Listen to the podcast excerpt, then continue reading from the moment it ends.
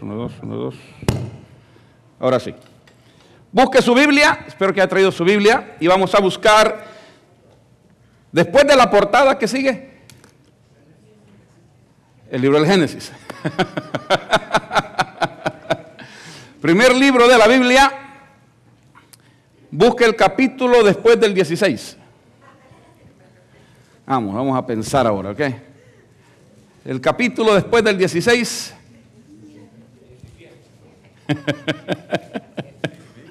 no le sople, hermano, no le sople. No se vale.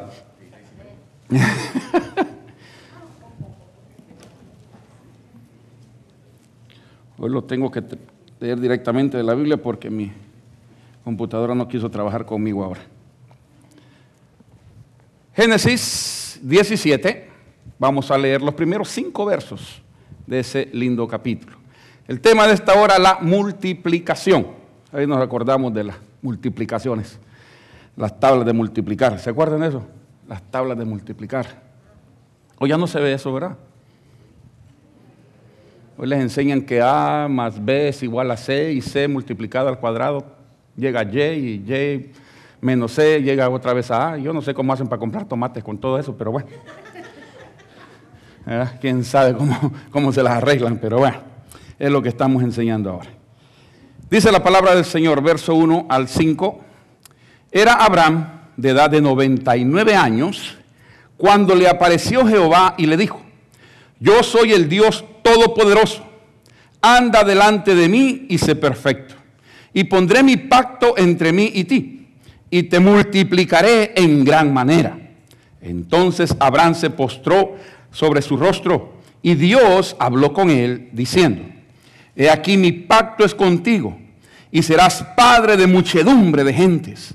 Y no se llamará más tu nombre Abraham, sino que será tu nombre Abraham, porque te he puesto por padre de muchedumbre de gentes. Señor, bendícenos, por favor, al escudriñar tu palabra. Ayúdanos a discernirla, a entenderla, a aplicarla, Señor. Padre, pedimos perdón por nuestras faltas. Si algo podemos confesar públicamente es que hemos pecado y hemos ofendido tu nombre. Y públicamente sabemos que la sangre de Cristo nos limpia de todo pecado y nos hace aptos para estar en tu presencia, para ser dignos expositores de tu palabra y dignos oidores de la misma. Abre nuestro entendimiento, abre nuestro corazón y que tu Espíritu Santo nos dirija en lo que en esta hora tú nos quieras enseñar. En Cristo nuestro Señor y Salvador. Amén amén. Pueden sentarse, mis amados. Muchas gracias. Uno de los temas que está embadurnada la Biblia o que está a reventar la Biblia, que está empapada la Biblia, es el tema de la multiplicación. Siempre vamos a encontrar que Dios es un Dios que sabe sumar y multiplicar. El diablo sabe dividir y restar, pero Dios sabe multiplicar y sumar. So, cuando hablamos de la multiplicación, hablamos de aquellas cosas que están en el mismo corazón de Dios para ayudarnos a ser mejores cada día. Si algo tenemos que mantener siempre en mente, hermanos, es que la Biblia nos reta a nosotros constantemente a ser mejores, a mejorar nuestro estilo de vida a mejorar nuestro pensar, a mejorar nuestra relación con los demás. E, e, es uno de los retos que muchos ignoramos, pero que está siempre perenne en la Escritura. Cómo ser mejores, no solo esposos o esposas o padres o hijos, sino cómo ser mejores compañeros, cómo ser mejores amigos, cómo ser mejores hermanos, cómo debemos de aceptarnos sin querer cambiar a la otra persona a mi manera sino aceptarla tal y como Dios la ha hecho. Hay pastores, decía la hermana, ¿verdad? Que no conocí un pastor tan simpático como yo. Gloria a Dios. Habemos pastores que venimos como que nos echamos un limón antes de subir al púlpito, con la cara estaturrada. Habemos pastores que pues tenemos razón por qué estar alegres si el Señor está en nuestro corazón. ¿Cómo uno puede estar contento y agradecido a Dios si el Señor ha hecho tantas cosas con nosotros y por nosotros? Entonces, existe aquella situación de que uno debe de aprender a ser mejor. No digo que, que tenemos que a la fuerza superarnos de una manera increíble. No, no, no, mire, nadie puede manejar más de lo que Dios le va a dar. Yo siempre quise ser millonario y no puedo manejar ni los 10 pesos que me da cada semana. Menos voy a manejar un millón de dólares. Me lo acabo en un tristras. Es mejor no me lo da. Yo le sigo orando porque me lo dé, pero no me hace caso. Pero bueno, algún día me va a entender el Señor. en ese tema de, de, la multiplicación me llama siempre la atención porque desde que Dios crea, multiplica. Dios dijo, sea la luz, y fue la luz, y la luz llenó todo, se multiplicó por todo el universo, porque el sol no solo alumbra nuestro planeta, alumbra nuestro universo por lo menos. ¿no? Dios dijo, voy a hacer al hombre, e hizo al hombre, y cometió el error de hacer al hombre. Ah, estaban pensando mal, ya, estaban, ya me las puedo, ya estaban pensando mal. ¿Verdad? Ya estaban pensando mal. Las hermanas dicen que Dios hizo a la mujer y dijo, esta salió perfecta porque el primero un poco chueco, pero la segunda ya la hice bien. No, no han escuchado ustedes el cuento, después se los voy a pasar para que se, rían con nosotros. Dios hizo a Adán y a Eva. Dos. ¿Y cuál fue la orden que les dio? Multiplíquense. Multiplíquense y llenen la tierra. Y gobiernen la tierra. Pero comenzó con dos que se iban a multiplicar. Algunos han agarrado la orden bien en serio, ¿verdad? Pero bien en serio y están cumpliéndola como del lugar. Pero era, era para que nos multiplicáramos y subyugáramos la tierra, o sea, que gobernáramos la tierra, no que la destruyéramos como estamos haciendo ahora, pero la, la, idea de Dios era que la gobernáramos, que la cuidáramos, que pudiéramos producir. Una de las palabras que muy poco usamos en nuestras iglesias es precisamente esa, producir. Producir. Todos estamos supuestos a producir. Y es tan fácil eso de entender que si usted en su trabajo no produce, lo que sea, lo que sea. Allá en mi pueblo dicen, es que estoy por producción. O sea, entre más saca, más gana. Hay quienes que no están por producción, pues ahí van, al pasito. Así es la vida espiritual de muchos, ¿no? Como no estamos por producción, ay, ¿cuándo puedo? Cuando se me antoja, pero la Biblia demanda de nosotros que estemos en constante crecimiento. La, iglesia es el producto de la multiplicación de la fe de un hombre. ¿Sabe eso, no? Dios llamó a Abraham y Abraham es el padre del pueblo que llamamos judíos o Israel. Pero al mismo tiempo, de acuerdo a Pablo en la carta a los romanos, Abraham también es el padre de la iglesia, porque le creyó a Dios y le fue contado por justicia. Y la única forma en que nosotros somos parte de la iglesia de Jesucristo es creyéndole a Dios. Y ser contados en la justicia de Jesucristo. En Cristo somos justificados, ¿o no? Entonces es cuando venimos a ser parte de la iglesia del Señor. No es antes. No es que porque cuando estaba chiquito me llevaron y pusieron mi nombre en un libro, ahora soy parte de la iglesia. Sos parte de una institución, pero no parte de la iglesia de Jesucristo. Escúcheme bien.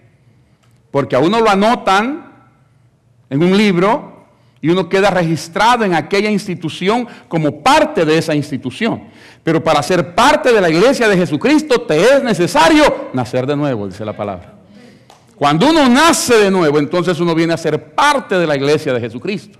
Y cuando usted es parte de la iglesia de Jesucristo, entonces, hermano, todas las bendiciones que la Biblia habla, todas las promesas que la Biblia tiene, vienen a ser suyas. Pero también todas las responsabilidades que la Biblia habla y todas las responsabilidades que la Biblia dice, también son suyas.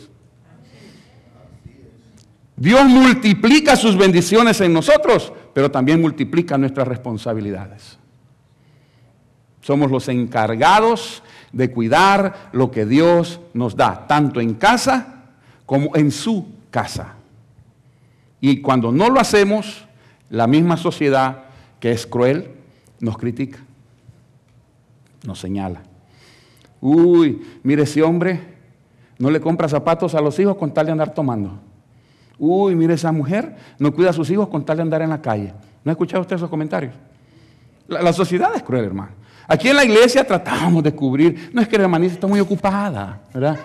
No, es que, es que pues trabaja mucho y uno trata de, de cubrir las cosas. Pero la sociedad no, la sociedad lo señala a uno ahí pues, directamente.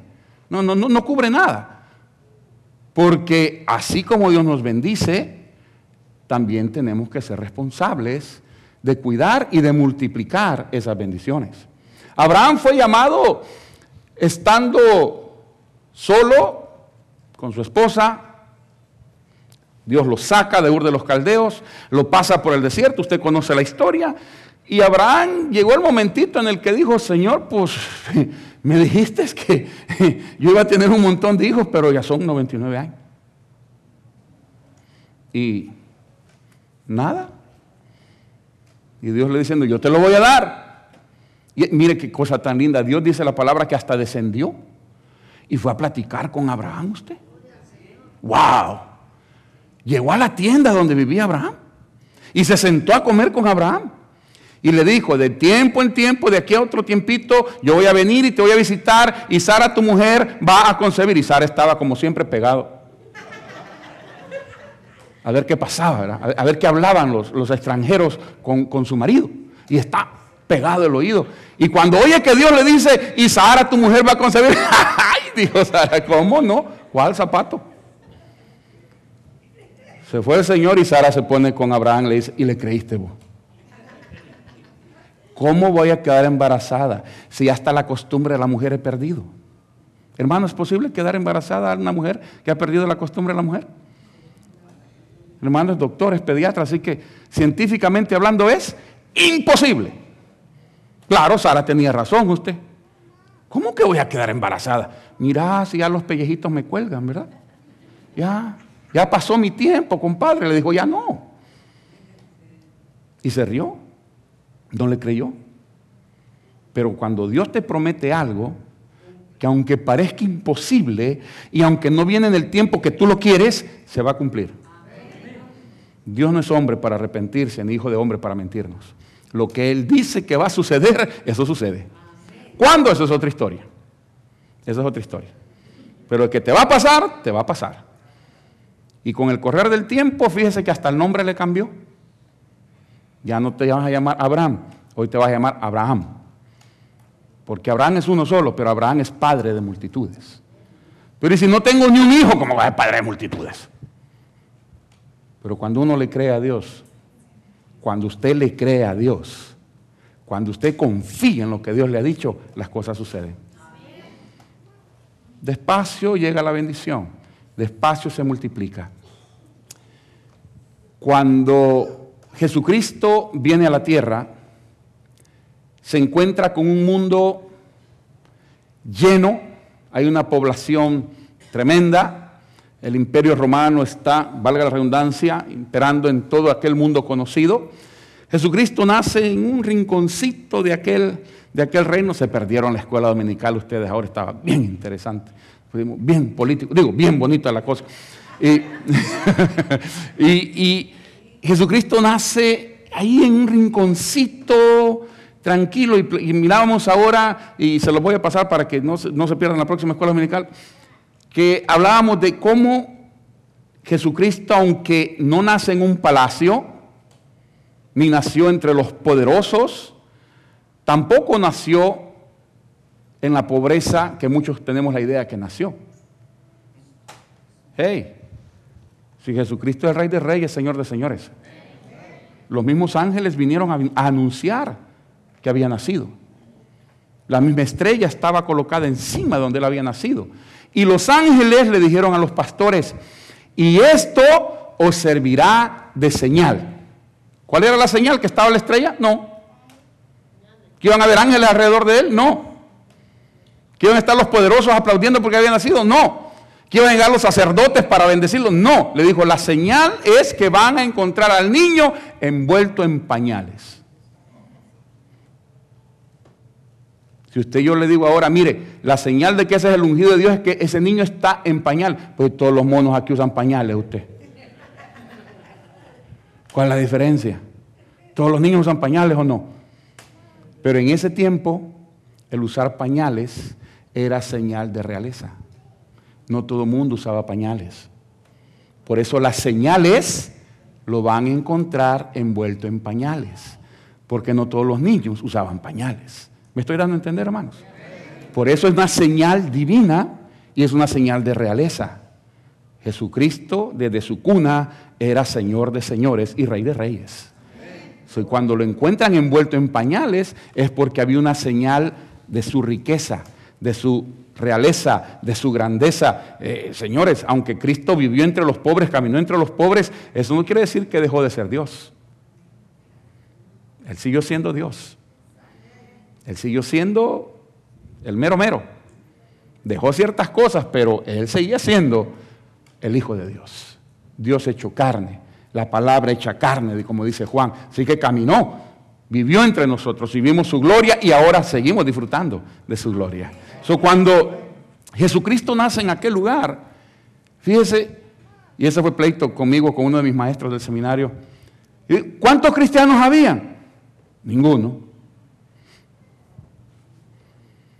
mucha gente que se confunde con eso y dice, en el año 3 antes de Cristo, que Cristo nació, no, perdón, en el año 4 antes de Cristo, pues hay un error ahí de, calendario. Dice, en el año 4 antes de Jesucristo, cuando Cristo nace, ¿cuántos cristianos habían? Ninguno. ¿Por qué lo aseguro? Pues está naciendo el Señor, ¿qué cristianos habían? Ahora, en el año 33 después de Jesucristo o de la era cristiana, ¿cuántos cristianos habían? 120 de acuerdo al libro de los Hechos. 120. ¿Dónde estaban? En el aposento alto. ¿Qué estaban esperando? La venida del Espíritu Santo. Bueno, no necesariamente la venida del Espíritu Santo, pero estaban esperando la promesa que Cristo les había dado. Habían, ¿cuántos cristianos habían? 120. ¿Por qué lo aseguro? Porque está en la palabra. En Hechos capítulo 2. ¿Cuántos estaban esperando la promesa? 120. ¿A cuántos les predicó Pedro esa noche? A cientos de miles de personas. ¿Cuántos se convirtieron? Tres mil. Un solo sermón, tres mil armas. Un solo sermón, tres mil personas. Alguien dijo, hoy en día hay que predicar tres mil sermones para que se convierta uno. Pero cuando viene la unción del Espíritu, un sermón y se convierte en tres mil. Cuando Dios hace presente, las cosas cambian. So, de ese día en adelante, ¿cuántos cristianos habían? 3.120. ¿No es cierto? Se convirtieron 3.000 más 120 que ya estaban. Así que comenzaron 3.120. Hoy en día, ¿cuántos cristianos habemos? Solo el movimiento carismático. Solo el movimiento carismático son más de 65 millones de gentes en Latinoamérica. En Latinoamérica. Que se identifica directamente con ese nombre, con esa firma. Habemos otros que somos medio carismáticos, pero que no somos carismáticos de denominación, si puedo usar esa palabra. No la quería usar, pero bueno. Pero seguimos siendo lo que, lo que somos. Yo soy un pastor bautista. Me convertí al Señor a través de la fe bautista, he crecido en la fe bautista, me he mantenido en la fe bautista, estoy, si puedo usar la palabra, orgulloso de mi fe bautista, de mi historia bautista, de mi tradición bautista. Cuando usted conoce lo que es la tradición bautista, uno dice, man, estoy caminando bien. Basados en la palabra, estamos basados en la historia. No estoy criticando a ninguna otra, no me lo tome mal. Simplemente estoy diciendo que eso es lo que yo soy, así me identifico. Yo soy cristiano, evangélico, protestante, bautista. Eso es lo que yo soy. No me meto con nadie, respeto a todo el mundo, pero soy carismático. Viera cómo me gozo yo con el Señor. Yo sí, usted. Yo me río. ¿Verdad que yo me río? ¿Eh? Más o menos. Yo me gozo en el Señor. Y si por eso alguien me dijo, es que usted es carismático, ¿y? ¿Es pecado eso? ¿Es pecado ser alegre? Más pecado andar con la cara de limón todo el tiempo usted. El que ser alegre. Si eso es ser carismático, yo soy carismático.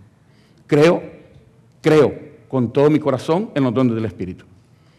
Yo no creo que los dones del Espíritu Santo fueron para los tiempos de los apóstoles. Yo creo que Jesucristo es el mismo ayer, hoy y por los siglos. Su Espíritu Santo sigue hablando, sigue sanando, sigue salvando, sigue levantando, sigue sanando familias, sigue sanando heridas, sigue quitando traumas. Creo que Cristo sigue obrando en medio de su pueblo. Tenga el nombre que tenga. Tenga y lleve el nombre que lleve. Pero como dice uno de mis pastores, o mi pastor, si la cruz nos une, que nadie nos divida. Si la cruz nos une, que nadie nos divida, hermanos. Cuando podemos crecer y multiplicarnos de esa manera. Usted es religiosamente hablando en la vida de todo ser humano, está escrito que nacemos, Crecemos, algunos, otros quedan más chaparros, pero crecemos. ¿Qué cosa? Nos multiplicamos. Algunos envejecen y nos morimos. ¿No es cierto? ¿Esa es la ley de la vida o no? Esa es la ley de la vida. Claro, algunos no queremos ni crecer, ni envejecer, ni nada por el estilo, pero es la ley de la vida. Todos pasamos ese proceso. Pero en ese proceso hay multiplicación. Hermano, en la multiplicación, quiero ir terminando porque todavía tenemos la Santa Cena y no iba ni a la mitad del sermón. En la multiplicación hay una bendición y al mismo tiempo una responsabilidad. Cuando usted conoce a Jesucristo como su Señor, como su Salvador, la primera cosa que surge en su corazón es gratitud. Hay un sentimiento de gratitud que ni usted se lo explica, ni yo tampoco. Pero hay, hay, en nuestro ser, no puedo decir alegría porque no es alegría. La Biblia lo llama gozo, porque es la única palabra que puede de verdad expresar ese sentimiento que viene de nosotros, que, que uno quiere saltar y uno quiere reír y uno, uno quiere contarle a todo el mundo, pero hasta cierto punto también le da pena. ¿No le pasó a usted eso? Porque pues uno no sabe cómo va a reaccionar, ¿verdad? Yo llego con mi abuelita y le digo, abuelita, acepté al Señor. ¿Y qué es eso? ¿Con qué se come eso? No, que fue una iglesia evangélica, dicen ahí en mi pueblo. Y acepté al, ah, ya te lavaron el coco, le comienzan a decir a uno, ¿verdad? Ya te hiciste aleluya. Si ser aleluya es convertirse en hijo de Dios, Dios quiere y todo el mundo sea aleluya. Que eso es lo que expresa la palabra, que Dios es tan paciente porque no quiere que nadie se pierda, sino que todos nos convirtamos en aleluya. Y aleluya no es ser evangélico. Aleluya es una expresión de gratitud, de gozo, de alegría. Es un sentimiento que lleva esa palabra, que le da gloria a Dios, pero le trae a usted el gozo interno. Esa es la aleluya. Y si eso es el aleluya, pues gloria a Dios, que somos aleluyas. Que tenemos esa felicidad, ese gozo en nuestro corazón. Pero Luego viene la responsabilidad de que usted se tiene que multiplicar. Usted se tiene que multiplicar. ¿A qué me refiero? Tiene que hablar del Señor.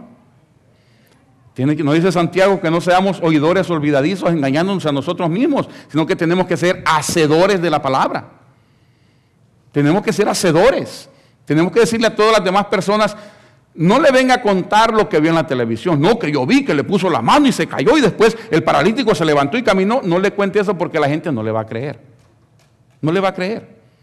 Pero si usted le dice, ¿te acordás cómo yo era de borracho? ¿Te acordás cómo me veías arrastrándome a mí? ¿Te acordás cómo lo malcriado que yo era? Que yo era, que yo era. Amén. Por fe digo que yo era. Póngase usted en el plato también, no, no se me quede afuera.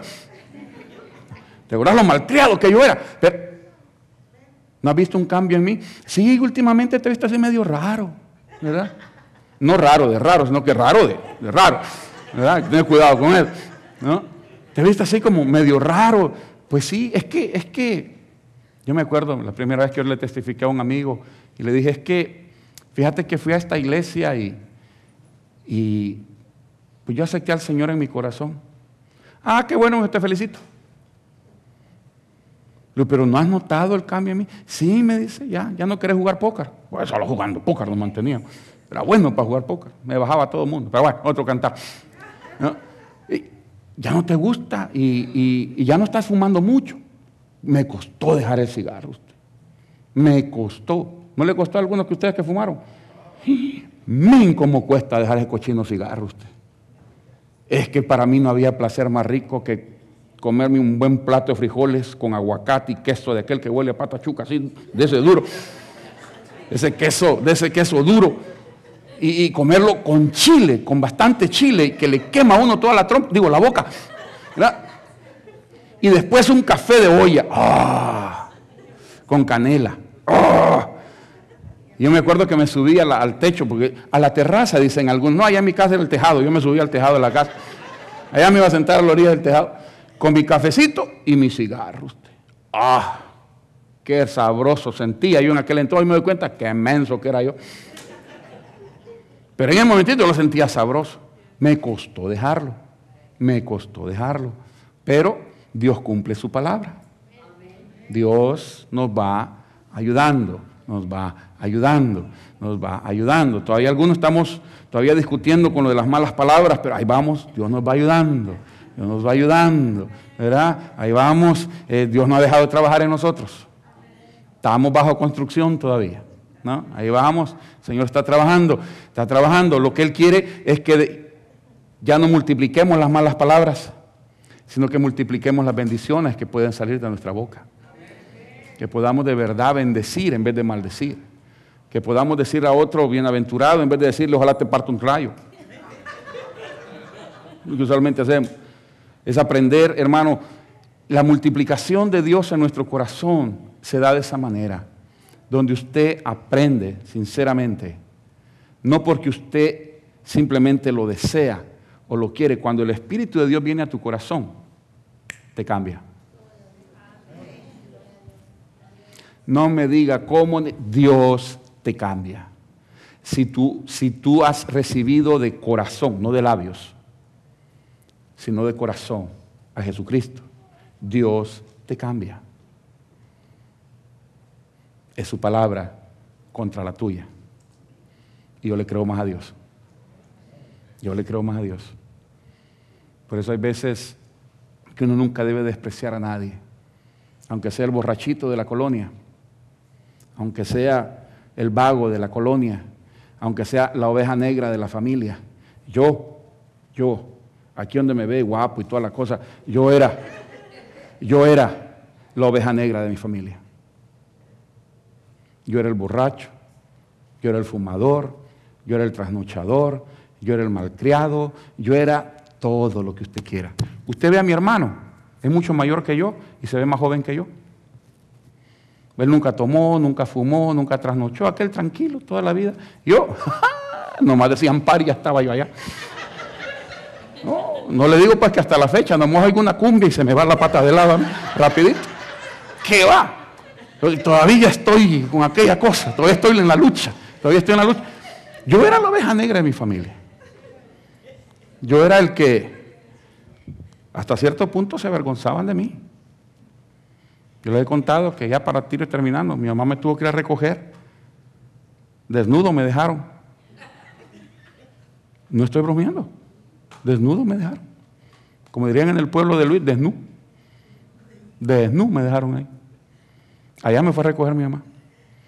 Y según ella me llevaba para la guardia, a mí para la policía. ¿Cuál? Me le fui corriendo porque tenía miedo que me fueran a encerrar ahí. Y de ahí.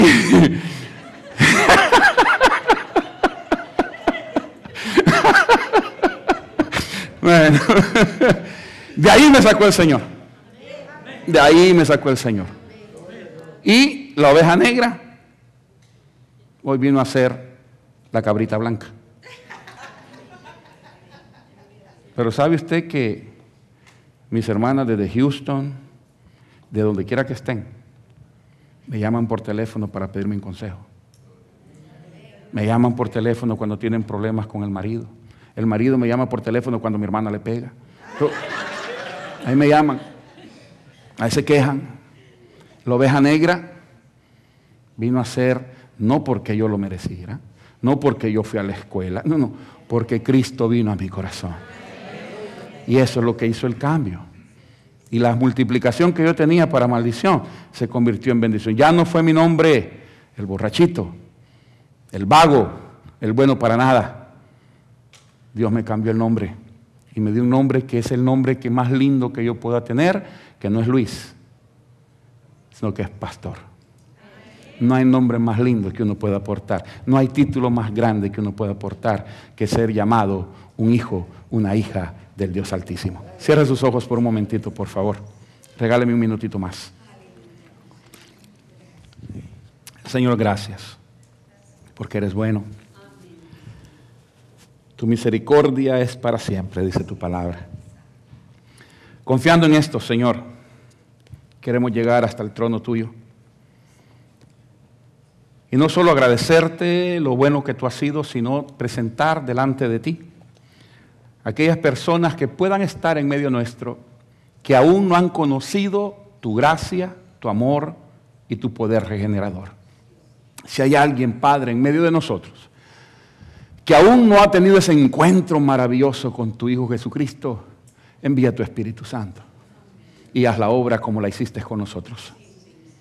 Mientras la iglesia está en oración, mientras la iglesia se mantiene en oración, queremos invitarle a usted que pueda estar en medio de nosotros y quizás no ha conocido a Jesucristo como su Salvador, como su Señor. Si usted ha venido a esta iglesia y Cristo aún no habita en su corazón, esta invitación es para usted. La Biblia dice, Hijo mío, dame hoy tu corazón y miren tus ojos por mis caminos. Esa invitación viene de Dios para usted. Dios quiere su corazón. Dios quiere hacer de usted su casa. La Biblia dice que cuando eso sucede, nuestro cuerpo se convierte en templo del Espíritu Santo. Cuando tú le abres tu corazón a Jesucristo, Él pone de Él mismo en tu propio ser. No importa de dónde vengas, no importa lo que tú creas, si puedes invitar a Jesucristo, Él se encarga del resto. Si tan solo le puedes decir, Jesús, ven a mi corazón, Jesús, toma mi vida, que tu sangre me limpie de todo pecado, que tu sangre me haga apto para estar en tu presencia. Jesús, sálvame hoy, límpiame hoy, que de aquí en adelante yo camine tomado de tu mano. Si usted dijo esa palabra conmigo, permítanos orar con usted y por usted, simplemente levantando su mano ahí donde usted se encuentra. Si dijo esa palabra conmigo, levante su mano, permítanos orar con usted, por usted. No hay un acto de magia, no es nada, no, no, es tu fe puesta en acción. Es tu fe puesta en Cristo Jesús. No vas a cambiar de iglesia, no vas a cambiar de religión. Vas a recibir la promesa que Dios enviará su Espíritu a tu propio corazón. Si estás en medio de nosotros y nunca lo has hecho, quisiéramos invitarte a hacerlo en esta hora, levantando tu mano y permitiéndonos orar contigo y por ti. ¿Habrá alguien en medio nuestro en esta hora que nunca antes lo haya hecho? Que Cristo aún no mora en tu corazón. Esta invitación viene de Dios para ti. Abre tu corazón, abre tu mismo ser e invita a Jesús a venir a ser el Señor de tu vida, la guía de tu vida desde ahora y por siempre. Habrá una persona con nosotros. Levanta tu mano y permítenos orar contigo y por ti. Habrá una persona con nosotros. Habrá alguien en medio nuestro en esta hora. Señor, permítenos tener siempre la oportunidad de acercarnos a ti. Y en esta hora, Señor, permítenos acercarnos a tu mesa recordar el sacrificio que tú mismo hicieras en la cruz del Calvario. Recordar, Padre, lo bueno que tú has sido con nosotros, al haber enviado a tu Hijo Jesucristo a dar su vida por cada uno de nosotros. Hoy recordamos esto al acercarnos a tu mesa, al recordar ese cuerpo que fue humillado por nosotros, esa sangre que fue derramada por nosotros. Permítenos acercarnos a tu mesa con corazones sinceros delante de ti. En Cristo nuestro Señor. Amén. De los diáconos que me acompañan, Pastor Colón, por favor, me acompaña.